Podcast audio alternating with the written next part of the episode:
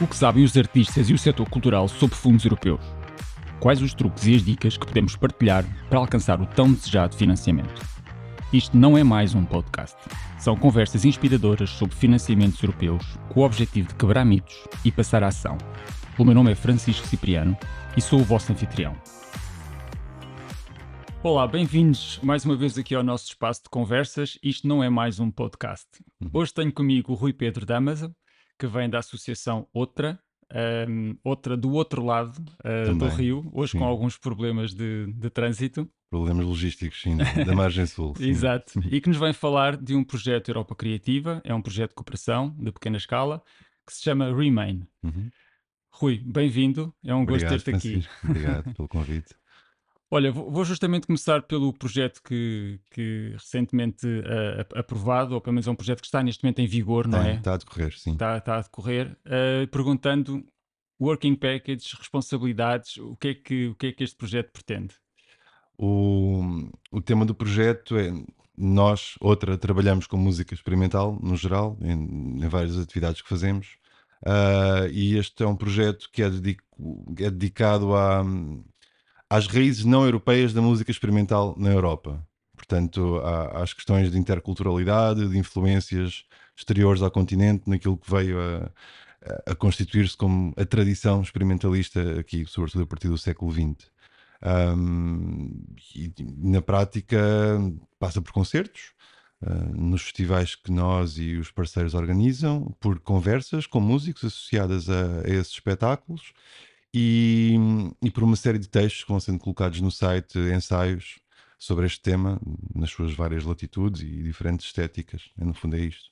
E em particular, a vossa associação é responsável por alguma área de trabalho? Uh, não, isto é, este é um projeto que, que já foi aprovado numa fase em que as candidaturas não estavam propriamente estruturadas como agora, antes desta mudança, com os work packages e tudo mais.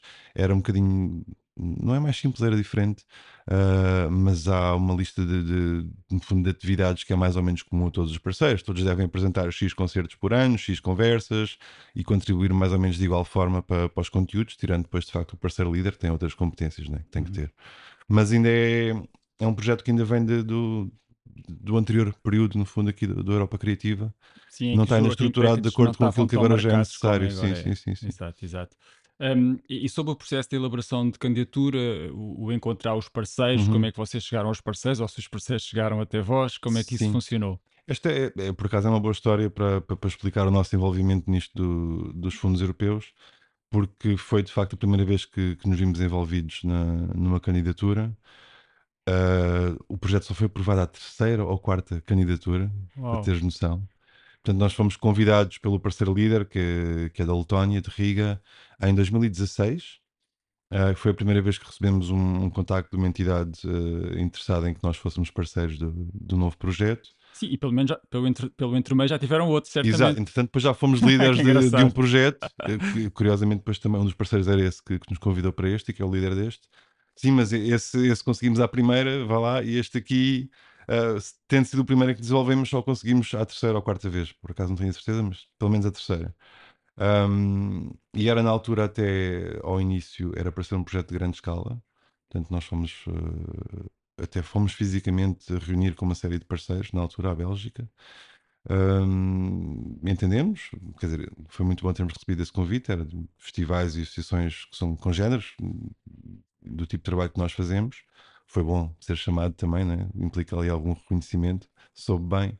Uh, fomos, reunimos, estruturámos o projeto, o tema e depois concorremos, não conseguimos. Uh, e depois concorremos uh, da vez seguinte, também não conseguimos. E depois, entretanto, houve o Brexit, um dos parceiros era inglês, outros também não estavam interessados. Reduzimos isto para um, para um projeto de pequena escala, só cortámos dois parceiros, acho eu. E à terceira vez conseguimos.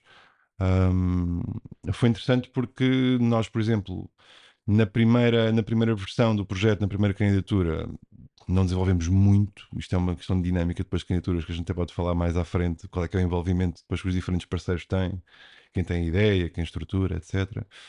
Não desenvolvemos muito, quer dizer, concordámos no geral com aquilo que, que estava a ser proposto e dissemos sim senhor, vamos ser parceiros.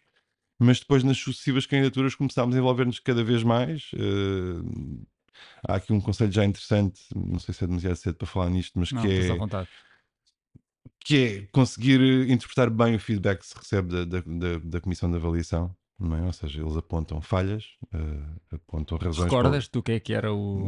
Não sei se me recordo em concreto. Terão apontado numa versão a comunicação podia ter mais investimento, noutra versão poderão ter dito que as tarefas de, de management de gestão podiam estar mais detalhadas, coisas deste, deste, deste nível. Tipo. Uhum. Mas o que é facto é que, obviamente, que é preciso não levar a peito as críticas e perceber, ok, isto foi uma razão, foi a razão que eles pelo menos alegaram para nos dar uma pontuação mais baixa do que aquela que nós eh, gostávamos de ter tido. Independentemente de acharmos que, que tinham ou não razão, mas percebemos, ok, é assim que estas pessoas eh, pensam, é, são estas as, as formas que usam para analisar a nossa candidatura, portanto vamos tentar dar atenção a isto e melhorar ou alterar naqueles campos em concreto. De facto, na segunda tivemos mais pontos, mas não foi suficiente ainda na terceira já foi suficiente. Mas houve sempre esta dinâmica de ir respondendo às críticas e às claro, falhas que eram claro, apontadas. Claro, claro. Muito bem. Eu, eu, digo às vezes, quando começo a falar com as pessoas sobre fundos europeus, eu digo que esta questão uh, de, da resiliência de voltar a concorrer é um dado uhum. que temos de, desde logo. De, sim, sim, sim. No nosso caso, logo nessa primeira reunião, o, o, líder do projeto disse: Olha, vamos tentar, mas isto é frequente, às vezes ter que tentar mais do que uma vez. Portanto, se não conseguimos claro. a primeira, vamos tentar de novo. E isto é, é algo que nós, enquanto proponentes e líderes de candidaturas, entretanto, depois também começamos a transmitir às pessoas com quem trabalhamos, que é, claro. vamos tentar, se não, este é o primeiro passo e depois tentamos outra vez também. Acho que é uma excelente mensagem. Olha, e agora o processo de gestão, eh, está a ser uhum. mais fácil ou mais difícil do que a própria candidatura? Enquanto parceiros, é relativamente fácil, uh, até porque também já fomos líderes de projeto, entretanto, pelo meio, e aí houve uma aprendizagem que também nos facilita ou, ou, que nos ajuda a ser melhores parceiros de alguma forma, porque sabemos o que é que o líder de projeto precisa realmente. Às vezes pode ser desesperante. Fala-me um bocadinho disso, de ser líder de projeto. Um, foi a nossa, repara, foi a nossa primeira experiência com a Europa Criativa e logo enquanto, com projetos aprovados e logo enquanto líder, não é? Porque este demorou depois a ser aprovado. Eu gostaria de ter sido primeiro parceiro, para ser honesto, e, acho, e recomendo esse caminho a toda a gente porque pode ser um bocadinho um choque ser logo líder de projeto.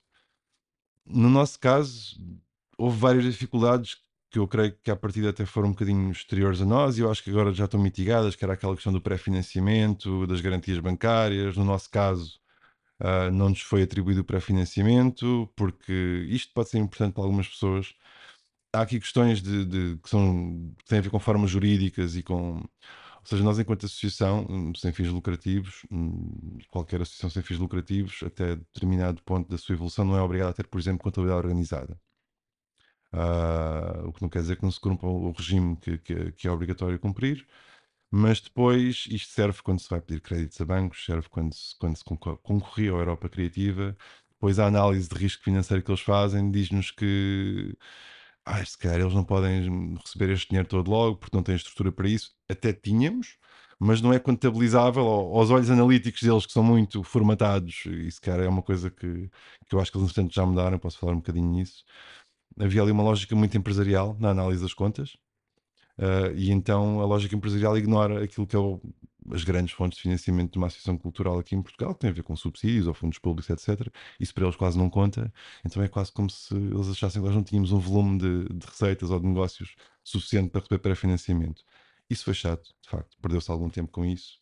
Uh, tivemos que começar a trabalhar com os nossos próprios fundos, distribuí-los pelos parceiros, pedir aos parceiros que fizessem esse esforço também, até que depois abriu uma linha específica para estes casos aqui na Caixa Geral e lá conseguimos nós uma linha de crédito para, para repor no fundo aquilo que poderia ter sido logo, podíamos ter recebido logo da Comissão. Isto já não existe neste momento, porque agora eu acho que eles já perceberam que quando uma entidade recebe acima de X% de fundos públicos, eles assumem que está tudo ok. Portanto, eu sei que isto mudou agora neste novo, nesta nova fase do programa. Connosco não aconteceu isso, portanto, houve logo esse primeiro choque de, ok, temos aqui um projeto, que até é um projeto interessante, temos parceiros interessados, mas agora ninguém tem dinheiro para trabalhar. e tivemos assim quase um ano. Uh, isso provocou atrasos, que depois resolveram, depois veio a pandemia também, mais um prorrogamento de um ano, uma série de coisas que não puderam acontecer literalmente como, como podiam. Claro. Uh, portanto, apanhamos aqui uma fase em que a aprendizagem foi mesmo dura e obrigatória. Mas, mas foi muito importante do ponto de vista de nós ganhar, ganharmos competências de, de, de gestão de projeto. Não é que nós não as tivéssemos, mas depois as exigências que são feitas em termos de reportes, financeiras, tudo mais, de manter as coisas em ordem, de conseguir eh, transmitir aos parceiros, muitas vezes de países que têm se calhar práticas eh, contabilísticas ou de, ou de prestação de contas ainda mais caóticas que as nossas, do leste da Europa particularmente, não é fácil em muitos casos e tínhamos uma disparidade muito grande em termos de estruturas. Nós trabalhámos, por exemplo, um dos parceiros era a RTP da Sérvia, uma estrutura gigante com N departamentos, com fraca comunicação lá dentro. Uh, isso, isso levantou desafios. Outro parceiro é uma associação como a nossa romena, mas numa fase muito, muito ainda anterior do seu desenvolvimento, com, com muito poucos hábitos também de, de reporte e de, e de gestão. E então acabámos por nós ter que aprender e ter que ensinar também, quase permanentemente, a esses parceiros todos. E, e, foi uma aprendizagem um bocadinho forçada e dura, mas eu acho que foi, foi ótima, porque agora nós, nós temos outros projetos que são financiados não necessariamente por fundos comunitários, mas, mas por, uh, por outros fundos uh, europeus e que são muito exigentes em termos de, de, de aquilo que é, que é a necessidade de manter registro e tudo mais, e nós já estamos muito à vontade com isso. Portanto, do ponto de vista organizacional, isso Houve foi uma mesmo, mesmo capacitação muito interna importante. eh, muito grande, não foi? Como? Uma capacitação interna muito sim, forte. sim, sim, sim, Sim, Que, sim, sim. na verdade, sem grande possibilidade de recorrer a, a ajudas, tivemos mesmo que aprender por nós de alguma forma, eh, mas, mas, mas foi um processo importante, mesmo muito importante para nós. Ok. Falaste aí num tema interessante, estamos a falar de um programa, eh, de um projeto que é financiado pelo Programa Europa Criativa, portanto falamos de cofinanciamento, Uhum. existe uma componente que é forçosamente assegurada pela parte de cada um dos parceiros. Uhum. Como é que resolveram a situação? Porque este é sempre uma- um tema também que se nos coloca, não é? Quando alguém Sim. começa a dizer, ah, mas é 70% ou é 80%, Sim, é? sim, e a nós também acontece muito quando abordamos prospectivos parceiros para novos projetos que não têm na experiência de projetos de Europa Criativa, é logo a primeira questão que levantam. A forma como nós encaramos isto é aquilo que nós transmitimos também, é que há, há despesas envolvidas no projeto que muitas vezes decorrem de, de coisas que já são despesas fixas nossas ou de necessidades que nós temos, nomeadamente recursos humanos, é uma boa forma, obviamente, de, de poder contribuir com, com a porcentagem de cofinanciamento que é possível, né? se nós temos ordenados, uma parte deles é suportada por nós, como já seria de qualquer forma. Isto aqui é só uma questão também de perceber o conselho que eu dou é este: é o, o que é que neste projeto que, que se está a candidatar, o que é que vem de encontro àquilo que já são necessidades que existem na estrutura e, obviamente, incluí-las de forma a que se possa dizer que parte delas já está assegurada. Teríamos que assegurá-las de qualquer forma. Sim, sim, essa é, é- é de facto também a mensagem que eu tento passar e outro tipo de custos como segurança, limpeza, Sim, enfim, sim, tudo o que temos sim, no sim. fundo fazer para pôr a organização em marcha. Exatamente, no fundo é um bocado recorrer àquilo que a organização já precisa e alocar, porque também faz sentido e porque é mesmo assim, eh, ao projeto a que se está a candidatar. Ok. Ou- Isto quer dizer que no fundo, desculpa só, no fundo é preciso interpretar que o grosso do, do, do financiamento que, que viremos a receber da, da Comissão tem que ser muito direcionado para as atividades que são específicas do projeto, no fundo, é aquilo que nos permite fazer este projeto e que não nos permitiria fazer de outra forma. Sim, um certo alinhamento também tem que haver entre aquilo que a, que a entidade faz e aquilo que Claro. o projeto permite, não é? Sim, sim. Para poder haver exatamente essa, Claro, essa exatamente. confluência de, de, de rúbricas e despesas e de, Uhum, daquilo uhum, que é necessário. Exato. Pois é também a minha, o meu racional. Uhum. Vo- Vocês têm muita prática na gestão de projetos comunitários, têm vários, Alguma. não é? Ah, Eu acho que para o contexto na- na- nacional têm muita, se me permites. Uh, já passaram por muitos programas, passaram Sim. por um Europe for Citizens, passaram por Europa Criativa, um, já estão noutra Europa Criativa, portanto tem aqui uma dinâmica grande. Como é, que- como é que internamente uh, articulam esta gestão dos, dos- do financiamento? Tem alguém que sistematicamente está a ver a oportunidade? Fazem um esforço para manter um ritmo? Como é que se organizam internamente nesta lógica de financiamento? Nós, hum, nós temos aqui, vamos lá ver, no, no nosso, no nosso caso em particular, nós temos tido já, temos tido já alguns anos os apoios sustentados da DG Artes, que é um marco, que é uma base, eh, é a base talvez fundamental para poder manter uma estrutura e avançar com o trabalho.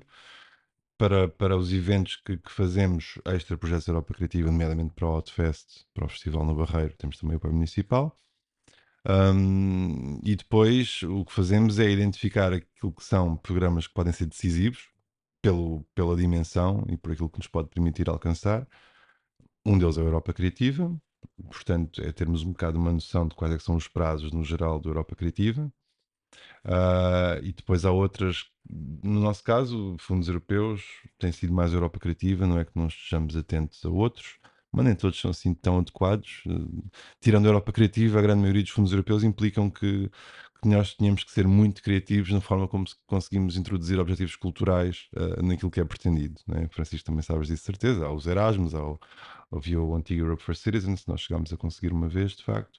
Mas uh, é, é, preciso sempre trabalhar um bocadinho à volta, não é? De alguma, de alguma forma. Portanto, nós balizamos aqui a Europa Criativa como o, programa, o principal programa de financiamento que, que não é nacional, uh, ao qual temos que estar atentos e que nos permite, de facto, fazer coisas novas e, e complementar aquilo que já fazemos de uma forma interessante e com, com escala.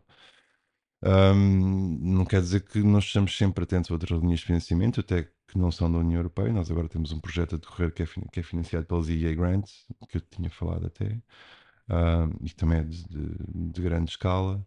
Mas há aqui uma necessidade de dar prioridade àqueles que nós já identificamos como mais importantes e que são mais uh, orientados para aquilo que nós fazemos, ponto final.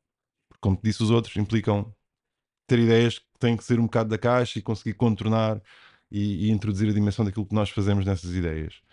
Um, e em relação à Europa Criativa em particular, nós neste projeto estamos aqui a falar no Remain, do qual somos parceiros, ele vai terminar neste, neste ano, no fim deste ano.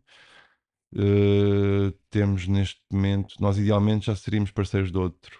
Fizemos uma candidatura que ficou na lista de reserva, depois acabou por não ser aprovada enquanto parceiros uh, e agora fizemos uh, neste, última, neste último prazo uma nova candidatura também enquanto líderes. Nós idealmente teríamos sempre um projeto Europa Criativa a decorrer enquanto líderes e outro enquanto parceiros, por exemplo. Isso seria ideal, mas as coisas não são lineares. Isto é muito competitivo, como tu sabes, se não a nível nacional, mas depois a nível de, dos, dos, países europeus. Quer dizer, há, muito, há, há, países que têm um número de candidaturas avassalador, como a Itália, que é assim aquele caso que toda a gente fala sempre. E Eslovénia. Agora, pois, uh, vão-se criando esses pequenos fenómenos, não é? E a concorrência é mesmo muito forte. Mas, mas aquilo que fazemos em termos de prospecção é tirando os, os, os, programas mais pequenos ou que não são da Comissão Europeia, é ter uma noção clara de quais é são os timings destes que são mais importantes e se temos uma ideia nova, ir trabalhando, ir procurando parceiros com muita antecedência, mesmo que depois na prática as coisas sejam feitas muito, muito acima dos velhos, mas isso é, é quase inevitável, infelizmente. E pronto, é, é tentar ir trabalhando com muita antecedência nisto. Sim. Eh, retenho duas coisas que disseste muito importantes enquanto mensagem, talvez para quem esteja, esteja a ouvir no sentido mais didático da coisa. Hum. Uma delas é essa, hum, essa necessária articulação entre programas, porque há muitas entidades que tentam pôr uh, os ovos num só cesto, não é? Hum. Diz, dizendo um pouco a brincar e apostarem num programa tudo o que vão fazer, e acho que é um bocadinho errado é mais lógico ter vários programas que vão respondendo a, vários, a várias problemáticas, não é? Desde logo o exemplo que tu deste, o sustentado da DG Arts, que nos ajuda a manter uma lógica contínua de trabalho Sim. e depois, pontualmente, internacionalização, redes internacionais, um aspecto pontual. Acho que essa é uma abordagem é, mais. É o que temos tentado fazer, mas isto sim. também falar é fácil, é preciso uma conjugação de circunstâncias claro e sorte também para isto poder acontecer assim. No nosso caso, a nossa estrutura foi crescendo com base nesta lógica mas, mas podia não ter acontecido dessa forma e podíamos ter, dado, podíamos ter feito tudo ao contrário do que eu estou claro, a dizer, por exemplo. Claro. Quer dizer, eu acho que, grosso modo, aqui no país, os, os exemplos que se, que se, dão são mesmo fruto de circunstâncias favoráveis uh, ou então desfavoráveis e temos de dar uma grande volta às coisas também. Connosco aconteceu assim e, fa e faz sentido, e, e, fez sentido, tem feito, mas, mas às vezes, se calhar, uh, conseguir um projeto Europa Criativa é que é a alavanca para, para sustentar uma estrutura, eu acho mais complicado. Sim porque a vocação desses projetos não é necessariamente essa, mas no nosso caso também nos ajudou, por exemplo, a conseguir contratar mais pessoas uh, para ajudar nesse projeto e depois acabaram por ficar porque fomos conseguindo as condições para as pessoas ficarem, portanto, para crescerem enquanto estrutura também. Mas no nosso caso, a DG tem sido essa base, no fundo, e depois o resto é colocado em cima disso de alguma forma. E, e outro aspecto que tu focaste, que a mim me parece também muito uh, importante, é a questão do timing, ou uhum. seja muitas das estruturas concorrem um bocadinho à pressa, não é? Hum. Mas isto é perfeitamente uh, previsível. Nós sabemos que sim, há um aviso sim, é por ano, sabemos que é em regra em fevereiro, este ano se calhar haverá dois, não haverá um em outubro, mas sabemos que em regra é em fevereiro, uhum. e portanto é uma cadência que tu podes mais ou menos organizar e, e de alguma forma ir preparando o teu trabalho e não ter que estar sufocado pela cola. É claro que nós sabemos mais uma vez falar há é sempre é uma, uma correria para a call, não há sempre coisas que faltam, há sempre, há sempre hum. um sufoco, Mas em termos de programação mais abrangente ou mais lata, eu posso dizer ou decidir que daqui a dois anos vou concorrer à Europa Criativa, porque eu sei que vai sim, haver um sim, aviso. sim, Pronto, sim, isso sim. é de É- certa é maneira dá verdade. essa margem, E não também é? posso falar, no nosso caso, hum, quer dizer, há sempre aqui depois dois níveis. Um é a procrastinação, toda a gente sofre. E o outro é as tarefas e necessidades do dia a dia que às vezes não, não nos permitem avançar com projetos tão depressa quanto, quanto desejamos. No nosso caso, ah, por exemplo, este último que concorremos era uma ideia de projeto que já existia para aí há três anos. E nós temos assim uma, uma lista de ideias de projeto, porque sabemos que a partir do programa vai continuar. E eu acho que é importante, não sei se eventualmente íamos chegar a esta parte ou não, mas eu acho que aqui é importante ter de facto ideias para o projeto, ter coisas que, que- que- em relação às quais nós, nós sintamos pica e vontade de fazer de facto, não, não é só concorrer por concorrer. Isso também é possível.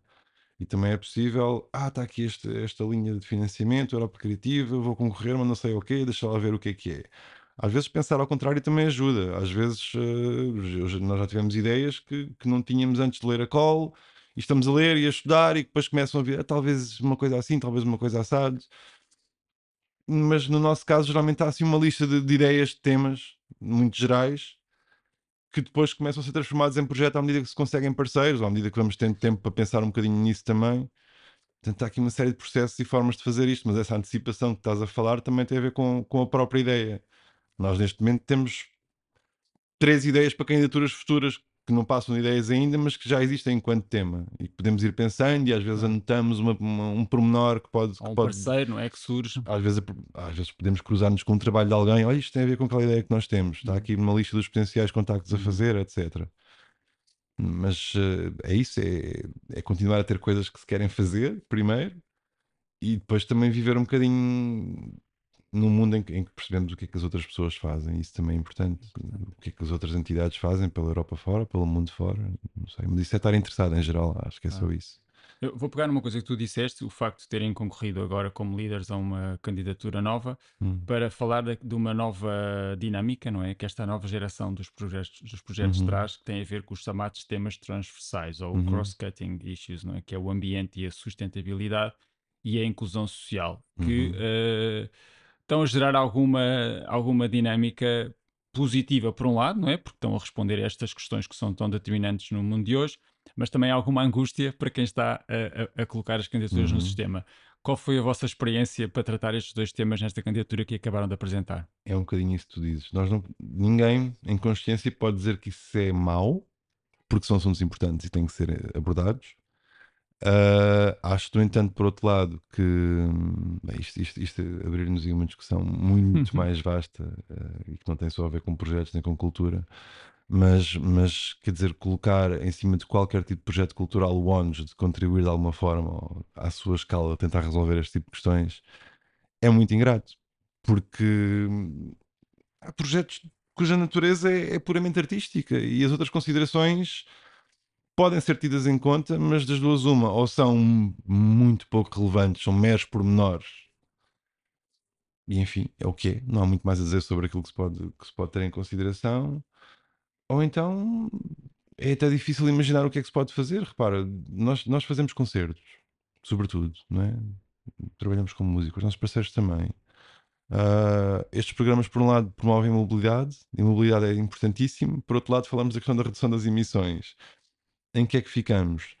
Ah, os custos de fazer concertos de, de- de- de forma a conseguir ter uma pegada zero são absolutamente, neste momento, incomportáveis e irreais para estruturas desta dimensão.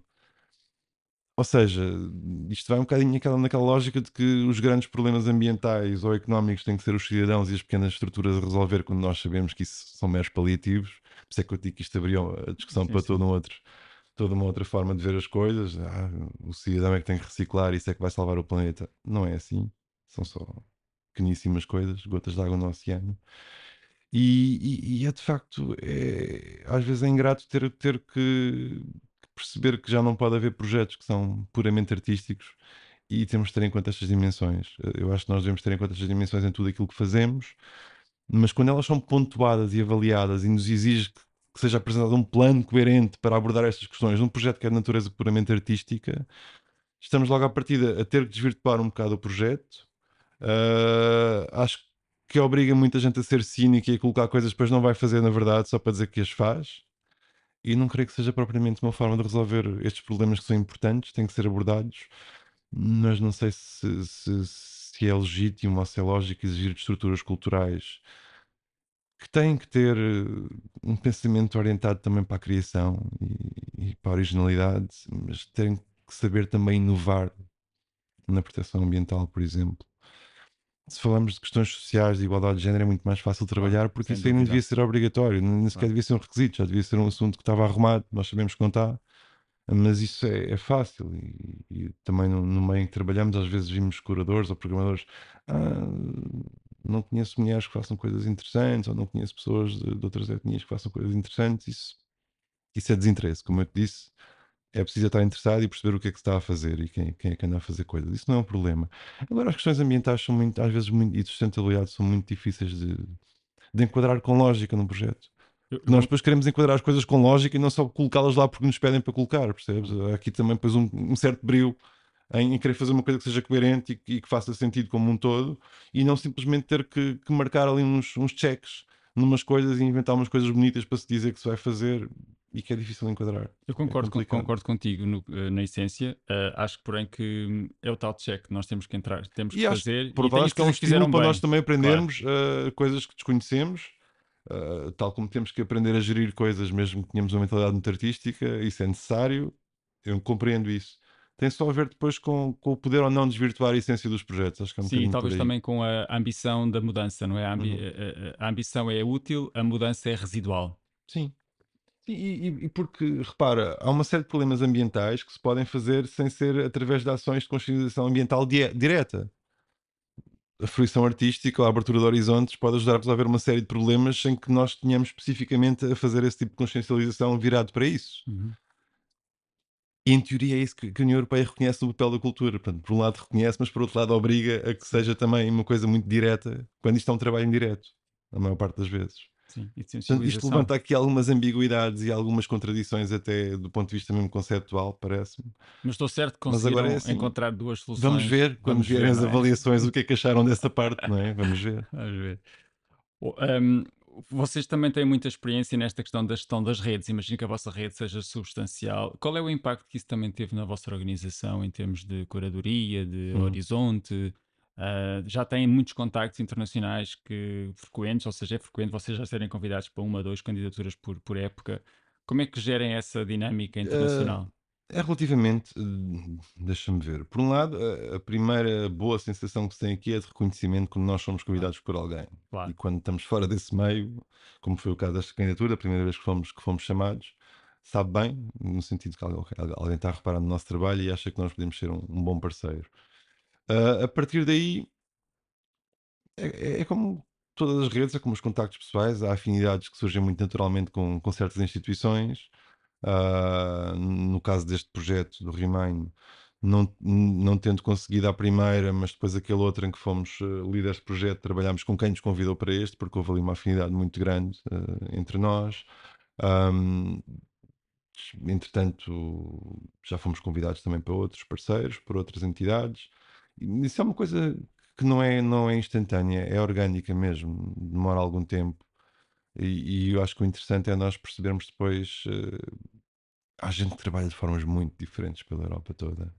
Há gente que leva muito a sério o trabalho, gente que leva menos a sério, gente que está muito focada na questão artística e conceptual, como eu te digo, e muito menos vocacionada para a gestão ou para terem atenção às outras questões, às vezes da comunicação, dos projetos, etc. Um, mas, mas, acho que é por isso que isto é interessante, né? porque, porque vemos essa variedade toda.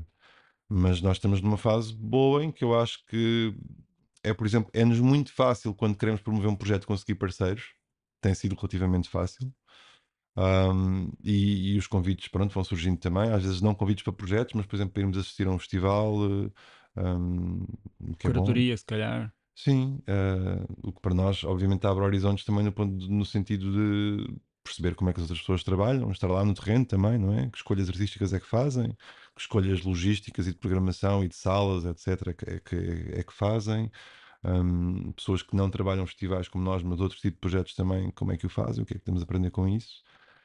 eu acho que a nossa forma de trabalhar e os horizontes mudaram radicalmente desde que começámos a envolver-nos de facto neste, nestes projetos e nas candidaturas para melhor. É, acho que é essencial para, do ponto de vista organizativo, é sobretudo ser líder de projeto ou parceiro e ter que responder a certas necessidades administrativas, mas do ponto de vista puramente artístico e da nossa visão e daquilo que queremos fazer, isso muda tudo. Muda mesmo tudo, porque uma coisa é também termos notícia ou lermos alguma coisa sobre um outro projeto, outra coisa é estarmos envolvidos ou, ou termos um contacto direto com quem o faz e perceber como é que pensam que escolhas é que fazem. Sim, percebo bem o que estás a dizer. Um, de facto, isso releva a vossa experiência um, no, no, em toda esta lógica de programação e, sobretudo, nesta lógica de organização de ideias, não é? Sim. E, e era um bocadinho disso que eu agora queria falar. Um, quando eu abordo, ou quando me abordam a mim, organizações do setor cultural e criativo, muitas vezes o que eu sinto é que não há um pré-trabalho. Isto é, uhum. as pessoas têm excelentes ideias, até conseguem conceptualizar bem essas ideias, mas não conseguem escrever uma linha sobre elas. Uhum. Uh, o que é um problema, não é? Porque no formulário de hum. candidatura não é só uma linha, são não. várias, uh, são muitas linhas, são cronogramas, são uh, atividades com, com coerência, um orçamento. como é que tu vês esta? Agora não, não olhando para a tua associação, mas como é que, como é que vês isto, como é que vês este, este tema de uma certa, um certo desligar da, da, da, da, papelada do setor cultural e criativo, que depois é o seu principal handicap? É, é complexo.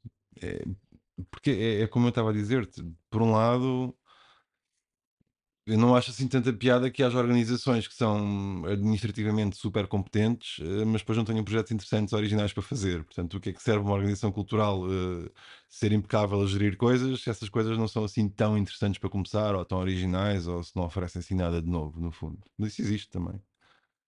Por outro lado, como é que tu balanças esta necessidade de fazer uma coisa que é artística e conceptualmente rica, detalhada, em que tu procuras que seja diferente, isto sem presunção. Nós, todos nós presumimos que Sim, temos a capacidade é isso, de ter é ideias originais. É ser diferente, mesmo é quando é às vezes inovador. não somos assim tanto, não é uhum. por aí, mas acho que é preciso ter isso em mente de alguma forma.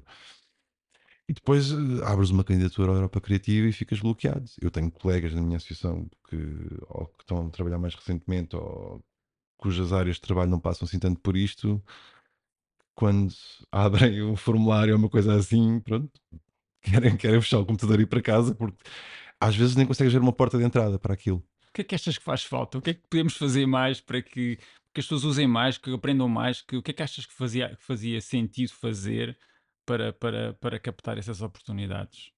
Eu não sei responder, porque. Ah, mas a falta de informação? A falta de informação deve existir, mas eu só posso falar pelo meu caso.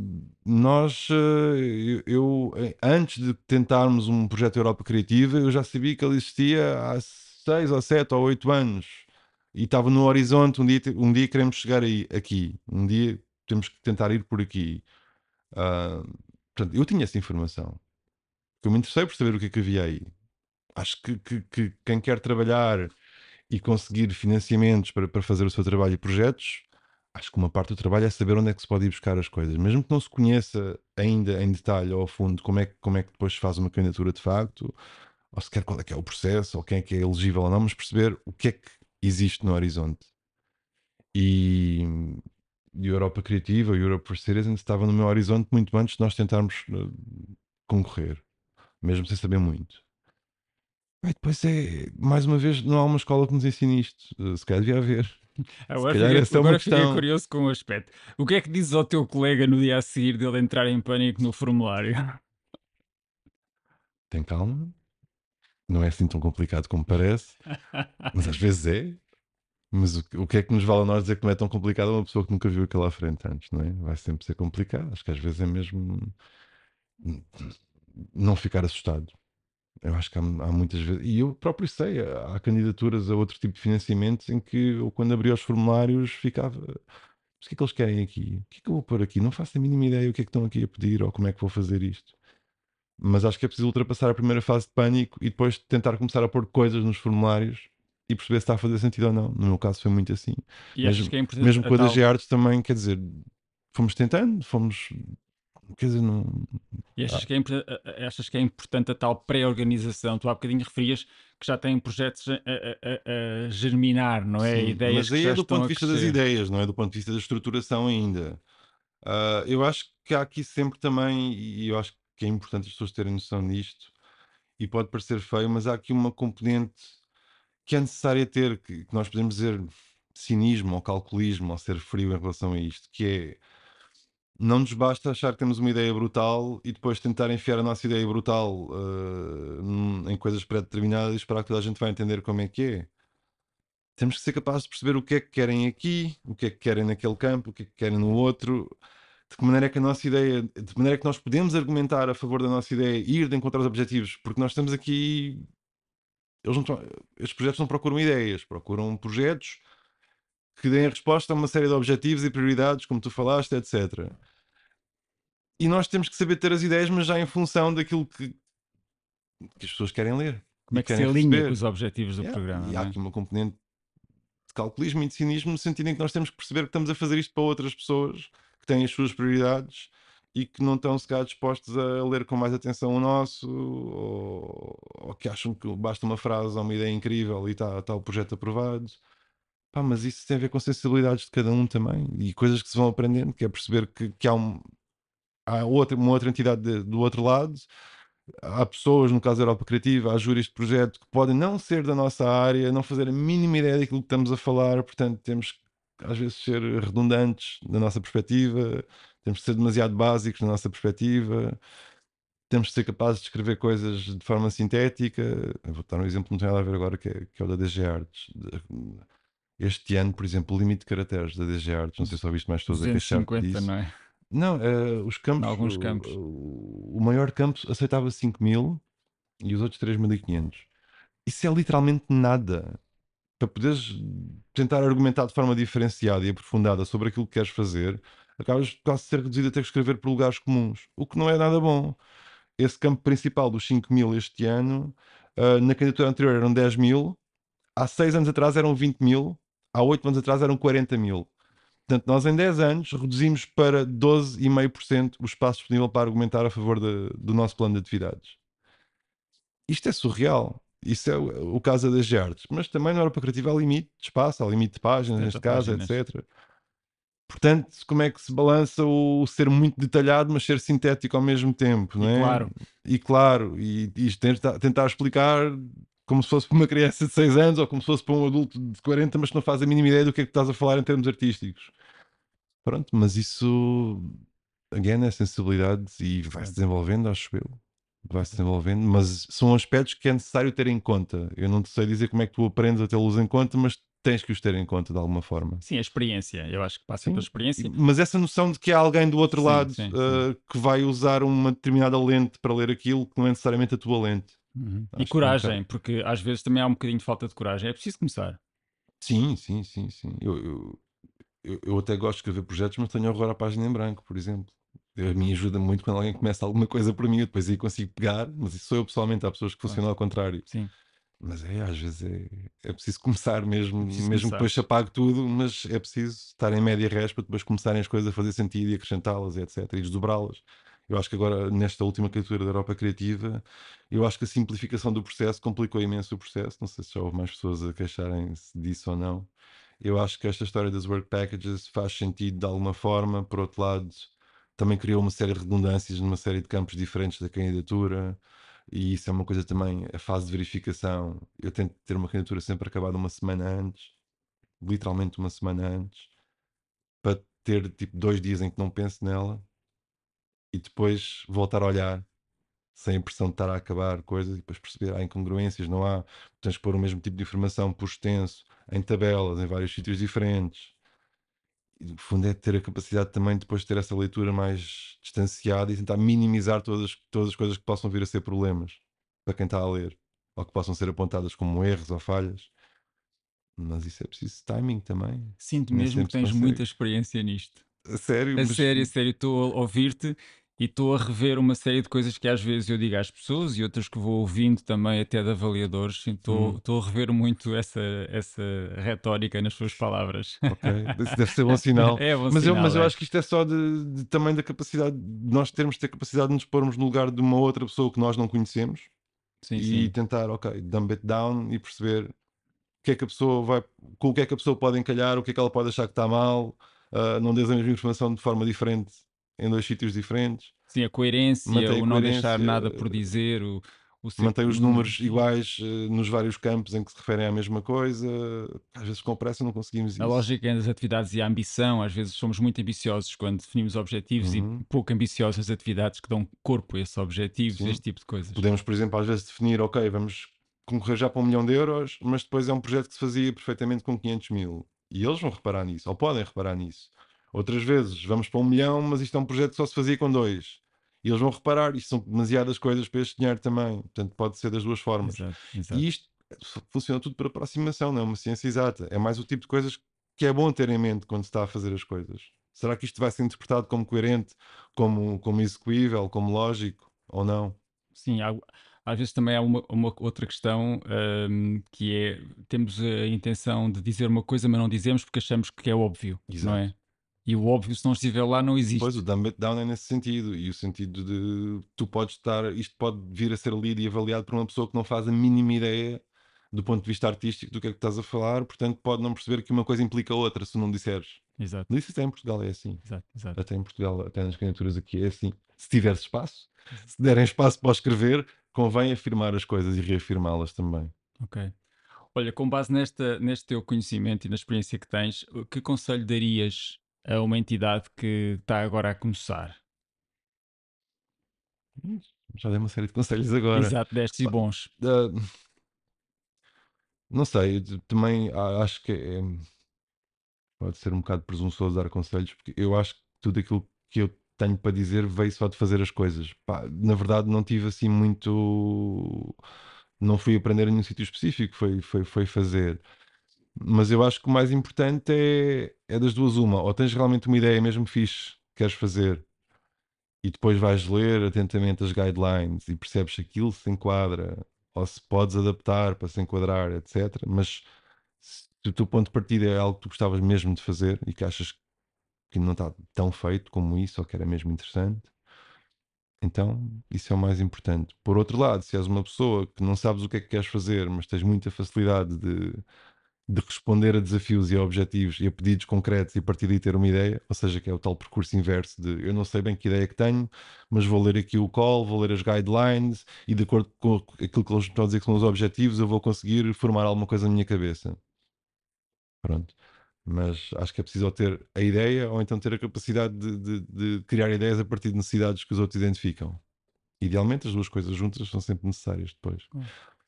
Mas depois é, é estar preparado para falhar mesmo. Lá está, este projeto que temos agora foi só a terceira vez. Ahm, acho que do ponto de vista de- muito diferente, é muito diferente ser parceiro ou ser líder de projeto. Ah, eu assumo que se alguém vai começar, que era, era mais fixe começar por parceiro. É menos exigente, também dá para aprender coisas do ponto de vista organizacional e administrativo, mas, mas não com tanta responsabilidade em cima. Ah, e para isso, acho que, por exemplo, ou já há uma rede de contactos que têm, ou aquela ferramenta que existe, por exemplo, aqui no, no site da Europa Criativa, de, de entidades que procuram parceiro. Nós chegámos a usá-las, não sei se alguma vez chegámos a, a avançar com uma candidatura com esse tipo de, de contactos, mas é importante até para ver o que tipo de projetos é que andam a ser feitos, que ideias é que as pessoas têm. Acho que é mesmo importante estar um bocado atento ao que é feito e aos projetos que já foram apoiados no passado, porque nós podemos consultar as fichas de projeto, os temas. Eu pessoalmente fiz isso tudo, mesmo nos anos todos antes de concorrer pela primeira vez que eu te disse, ia consultando isso. Ou seja, fui-me quase preparando indiretamente, ou fui, fui tentando entrar nesse mundo, tomar conhecimento do que é que já andava a ser feito em termos de Europa Criativa e de projetos, antes sequer de concorrer a primeira vez. Portanto, eu acho que tentar familiarizar-nos com isso também é um bom passo, um passo importante. E se quiseres concorrer com uma ideia genial e queres mesmo ser o líder de, de projeto, aí é também recorrer a essa ferramenta de quem é que anda à procura, porque há muita gente que está à procura só de ser parceiro e não líder. mas uh, depois é preciso definir uma série de coisas, que é quão fechado o teu projeto está. Há muitos projetos em que o parceiro faz tudo, conceptualiza e tu praticamente simplesmente, sim senhora, faço esta atividade, aquela, o budget é este. É fácil, mas por outro lado não te envolves muito e quando as coisas acontecem, se cá não te sentes assim tão próximo do que está a acontecer pela minha experiência, não em termos de projetos aprovados ou não, mas em termos daquilo que eu percebo que é a coerência de uma candidatura, é muito mais interessante quando as pessoas de facto dão mesmo input e há negociação prévia quando se está a construir uma candidatura, e aí pode haver também quando és parceiro. Se deixarem à vontade para, para dares o teu input, ou se tu conseguires chegar-te à frente e afirmar-te um bocadinho, isso dá sempre resultados melhores. Sim, Mesmo que não seja aprovado imediatamente. Nos possamos uh, rever também no que está a ser aprovado. Rever, porque depois, quando é a fase também de, de, de desenvolver o projeto, chegarmos a essa fase, uh, é muito diferente quando as pessoas se sentem simplesmente como mais uma entidade que está ali, ou quando sabem que há ali coisas que elas próprias desejavam fazer e colocaram lá e sugeriram ser desta forma e não de outra. Porque depois fazer o projeto também tem as suas exigências, não é só, não é só chegar lá. Ok. Oh, Rui, muito obrigado. Acho que nos destes uh, tantos conselhos bons. Estou uh, mesmo, mesmo contente de ter-te aqui. Obrigado, é Obrigado por teres vindo. Obrigado, Francisco. Até uma próxima. Obrigado por estarem desse lado e até uma próxima conversa. Prometemos continuar a dar informações sobre financiamentos europeus para a arte, cultura e criatividade e a partilhar convosco mais projetos inspiradores. Este podcast é uma iniciativa da Fundação GDA no âmbito da formação e desenvolvimento. Estamos juntos no mesmo palco.